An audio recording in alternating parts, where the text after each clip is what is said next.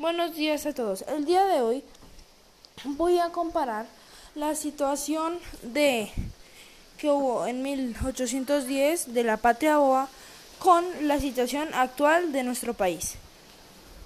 Entonces, comencemos.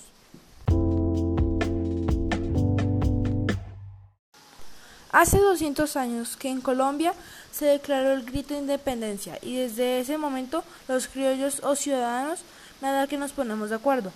En su momento se dividieron en dos movimientos, los federalistas y los centralistas, que vivían en una guerra interna entre ellos.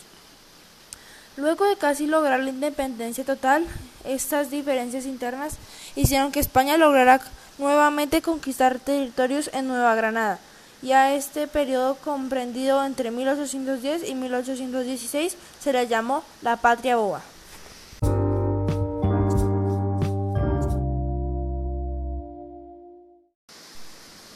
Actualmente los ciudadanos de nuestro país se dividen en diferentes partidos políticos. Todos tienen muchos objetivos en común, pero con formas de actuar y opiniones diferentes, así como hace 210 años, por estar peleando por nuestras diferencias, no le damos la atención necesaria a temas tan importantes como la educación. A la patria boba se le llamó así porque después de luchar por la independencia, por estar peleando entre ellos, nos volvieron a conquistar en 1816.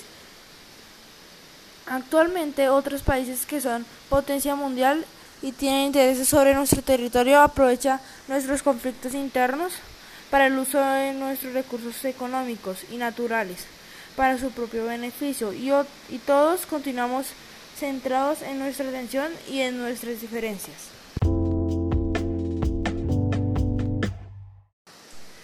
Concluyo que para no seguir siendo la patria boa debemos pensar mejor la forma en que gobernamos, en cómo usamos nuestros recursos. Debemos ser conscientes del potencial que tenemos como país. No podemos hacer como los criollos, esperar a que nos conquisten.